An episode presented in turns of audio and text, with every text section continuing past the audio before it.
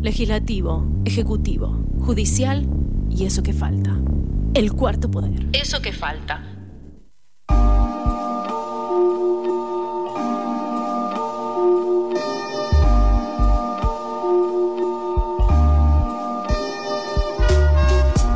Dos y media de la tarde en todo el país. Eh, y si pensamos en el territorio laboral educativo como primera conclusión, podemos decir que el gobierno de la ciudad de Buenos Aires tiene una deuda histórica respecto a la titularización y la estabilidad laboral docente. Este año el gobierno porteño presentó en la legislatura local el proyecto para modificar 25 artículos, del estatuto docente. El expediente del Ministerio de Educación de la Ciudad de Buenos Aires fue ingresado por la, eh, legisladora de la UCR, Manuela Tourte, quien conducirá el debate eh, de la propuesta oficial y quien ahora se encuentra en comunicación con nosotros. Manuela, te saluda Emiliano. ¿Pronunciamiento apellido? Eh, sí, lo pronunciaste bien. Perfecto, Torte, buenísimo. Buenos días, ¿cómo estás? Muy bien, por suerte. Eh, nos metemos de lleno en la, en, la, en la entrevista. Manuela, ¿qué objetivos tiene eh, esta ley puntualmente? Esta ley tiene como objetivo mejorar las oportunidades de carrera docente. ¿Qué quiere decir esto? A partir de esta ley, nosotros estamos introduciendo algunos cambios para que haya, además de la carrera vertical, por la cual los eh, docentes y las docentes de la ciudad hoy en día pueden ascender, estamos incluyendo una reforma de tipo de carrera horizontal. ¿Esto qué quiere decir? Que queremos que los docentes que son mejores se queden al frente del aula. Pero esto va a ser una opción. O sea, los docentes si quieren, eh, hoy en día, para darte una idea, un docente tarda entre 15 y 20 años en poder ascender en el escalafón. Esto es pasar de maestro de grado a secretario. A partir de esta reforma, nosotros les estamos dando opciones para que se puedan seguir formando, quedarse al frente del aula y recibir un incentivo salarial por esa formación. Manuela, ¿cómo estás? Natacha te saluda. ¿Cómo estás, Natacha? Bien, eh, bueno, te estaba escuchando hablar sobre esta, esta modificación, ¿no? Uno de los puntos más significativos de, la reforma que, están haciendo o que están intentando hacer. Vos hablabas sobre eh, esta idea de poder, digamos, ascender eh, dentro del sistema educativo, no tan solo por antigüedad, sino también por una cuestión de formación, ¿no? Y vos decías, bueno, estamos eh, proponiendo que los docentes y las docentes se formen. La pregunta es, eh, bueno, ¿cómo, ¿cómo se desarrollaría esa formación? ¿Qué tienen pensado hacer? ¿Es una formación paga? ¿No es paga? ¿Con quiénes estuvieron hablando? ¿Con qué institutos de formación estuvieron hablando para llevar a cabo uno de los puntos fundamentales de la propuesta, ¿no? Sí, la propuesta lo que incluye es la creación de un maestro especialista para los niveles inicial, o sea, jardín de infantes, y para el nivel primaria, que quedarían al frente del aula, pero hacen una formación gratuita, completamente gratuita, que brinda el Ministerio de Educación a través de la Escuela de Maestros, que hoy en día ya funciona y brinda capacitaciones continuas a los docentes y docentes de la ciudad. Y a través eh, de esa formación, los docentes van a pasar a ganar un porcentaje más de su salario. Tienen la opción, como te decía, pueden seguir, pueden optar por decir, no, yo prefiero salir del aula para ascender y ser secretario y pueden, digamos, mantener esa, esa idea, pueden seguir con ese proyecto de carrera que es el que, la única opción que tienen hoy. Esto lo que viene a sumar es una opción para ese nivel inicial y primaria. Además, incluye otro cargo que es el de coordinador, coordinador de trayectorias escolares, ¿Esto que es? Es afuera del aula, es ayudando a los maestros de las aulas, pero también tiene una formación específica, pedagógica específica, diferente a la que es el maestro especialista que queda al frente del grado. Y en el nivel secundario incluimos un cargo que es el de preceptor tutor. Hoy en día hay preceptores o de preceptor pasas a jefe de preceptores. Nosotros, y sobre todo a raíz de los efectos de la pandemia sobre los adolescentes, lo que estamos planteando es que esos preceptores que se formen en algunos contenidos específicos puedan también tener un incentivo salarial y ser preceptores, tutores y acompañar a los chicos en secundaria en los dos primeros años de la secundaria. Manuela, se entendió. Y en cuanto a los docentes, eh, ¿qué, formación están planteando? Digamos, no tan solo en el cargo de preceptor, que lo que entendí eh, eh, tiene que ver con una figura de, preceptor tutor o preceptora tutora. En caso a los docentes curriculares, ¿cuál sería la formación y, con quién sería, digamos, el convenio de profundización en, en cuanto a actualización pedagógica? o, lo que sea.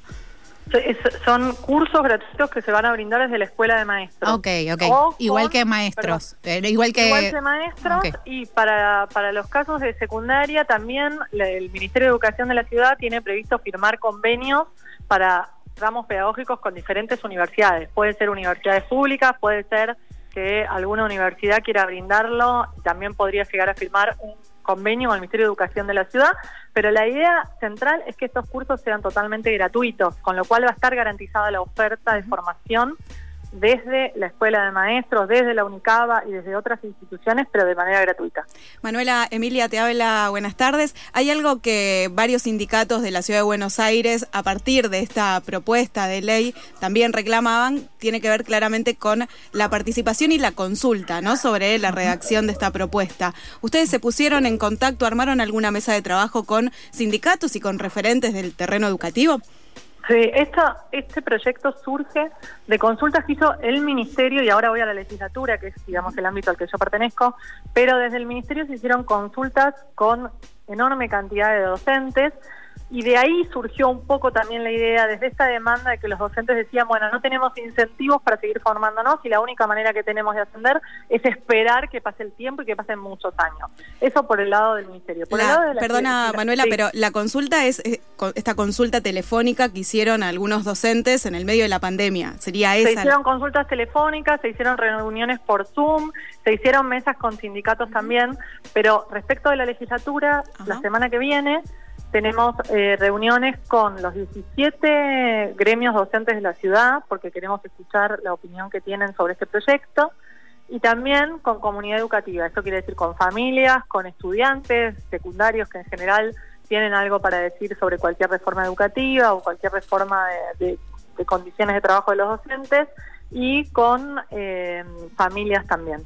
Manuela, te escuchaba recién decir que bueno que, se pusieron en contacto con, docentes a través de bueno eh, encuestas telefónicas y demás, y calculo que deben haber charlado sobre el tema de la titularización, ¿verdad? Como que es una de, las cuestiones que se vienen trabajando hace 10 años, que la Ciudad de Buenos Aires no titulariza a los docentes y docentes, digamos, que están con carácter interino, ¿no? En esas horas hace mucho tiempo. La pregunta es, eh, por lo que leímos del proyecto, ¿se incluye eh, la titularización docente dentro de una serie de modificaciones del estatuto, un par las estábamos hablando antes con respecto a la formación, por ejemplo. ¿Por qué incluyeron la titularización dentro de, este proyecto que incluye más modificaciones al estatuto?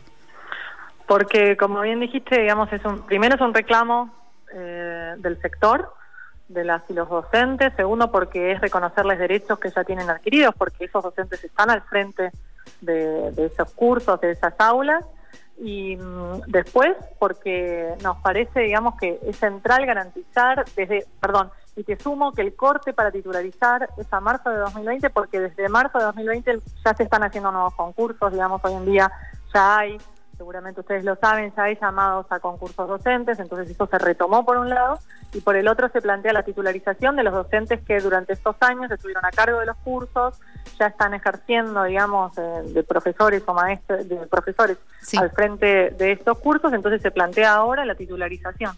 Perfecto. Y te hago una pregunta, Manuela, con respecto a esto. Digamos, eh, bien decís que son muchos docentes que están en el haciendo, digamos, cumpliendo funciones durante muchos años, que ya lo vienen haciendo de hecho. Eh, ¿Por qué en esta titularización eh, es solo de media y no se incluye quizás a terciarios, a, muchos trabajadores y trabajadoras que se desempeñan, por ejemplo, en 32 programas socioeducativos? Bueno, esa es una discusión que está abierta. Nosotros estamos planteando, digamos, la mayoría de, los, de los titulares que están a, cargo de las aulas son profesores que ya están ejerciendo, y como te decía recién, eh, de profesores al frente de los grados. Respecto de formación, de los institutos de formación docente, esa es una discusión abierta, por supuesto que la vamos a dar en la legislatura. Eh, también, eh, digamos, hay distintas distintas posturas sobre esto, porque algunos dicen, bueno, en realidad si los institutos son de educación superior, tampoco las universidades no tienen titularizaciones, sino que se concursan permanentemente las cátedras de las universidades. Entonces, esta es una discusión abierta que por supuesto vamos a dar en la legislatura y para eso eh, abrimos las mesas de diálogo la semana que viene con los gremios y sabemos que este es uno de los puntos que más discusión y debate nos va a llevar. Manuela, nombrabas entonces recién estas mesas de diálogo con sindicatos que sucederá la semana que viene y contanos eh, en qué está entonces el proyecto, en, qué instancia está y cómo ese será el devenir planificado del proyecto.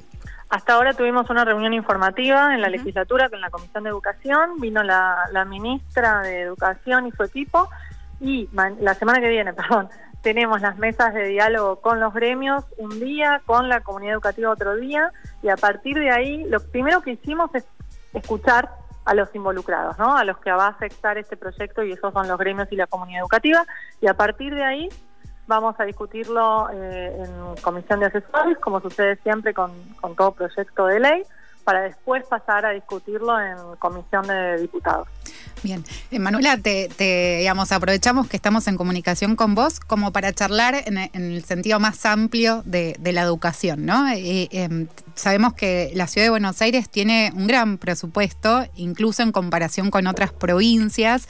Em, quería consultarte qué te parece, digamos, si te parece que la educación es una prioridad en el gobierno de la ciudad de Buenos Aires y dónde se manifiesta.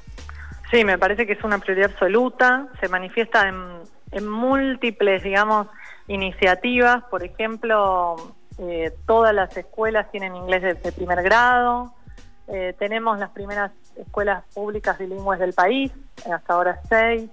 Em, se manifiesta también en que todos los estudiantes tienen jornada extendida. Para darte solo un dato, el 61% de las escuelas de la ciudad tienen doble jornada, cuando es más del doble del, promedio nacional y ese 61% si lo comparamos con la provincia de Buenos Aires sabemos que es solo un 8%, em, pero no me quiero meter solo con la provincia de Buenos Aires, digamos, sino decirte que es el doble del promedio nacional. Em, y en, digo, en respecto al presupuesto, ¿no? Eh, en educación, eh, ¿qué te digo? Tengo entendido que el presupuesto antes era el 30,2% y este año, ¿en cuánto está? El presupuesto de educación aumentó un 12% entre el año 2007 y el año 2022. Sabemos además que tenemos algunos problemas con la coparticipación, ¿no? que este año eh, se redujo en un monto equivalente a lo que lleva todos los salarios docentes de la ciudad. Pero la inversión en educación viene aumentando en términos reales, aumentó entre el año 2007 y el año 2022 un 12%. Ok, y hoy por hoy, ¿cuánto es el porcentaje eh, de presupuesto para educación? El porcentaje del, presupuesto total de la ciudad, la verdad que el número no, lo tendría que buscar, no, Creo que, pero está publicado. Sí, lo, lo estaba chequeando ahora, es el 17,16% eh, el que figura en el gobierno de, la ciudad, en la página del gobierno de la ciudad, y eh, digamos en el 2014 era del 23%.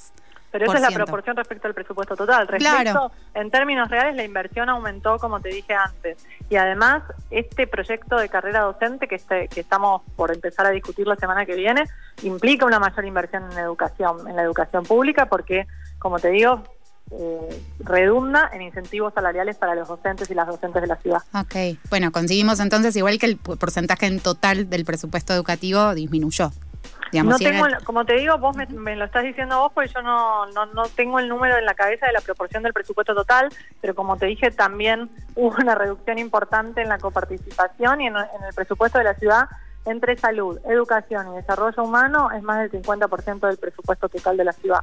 Genial, Manuela. Bueno, te agradecemos un montón la comunicación con, FM La Tribu y seguimos en contacto. Bárbaro, gracias. Gracias. Hasta luego. Pasó la legisladora Manuela Turne, dijimos, así Turte. Era, Turte, así era la pronunciación correcta. Eh, parte claramente del, del PRO y parte también de la comisión, presidenta de la Comisión de Educación en la legislatura de la ciudad.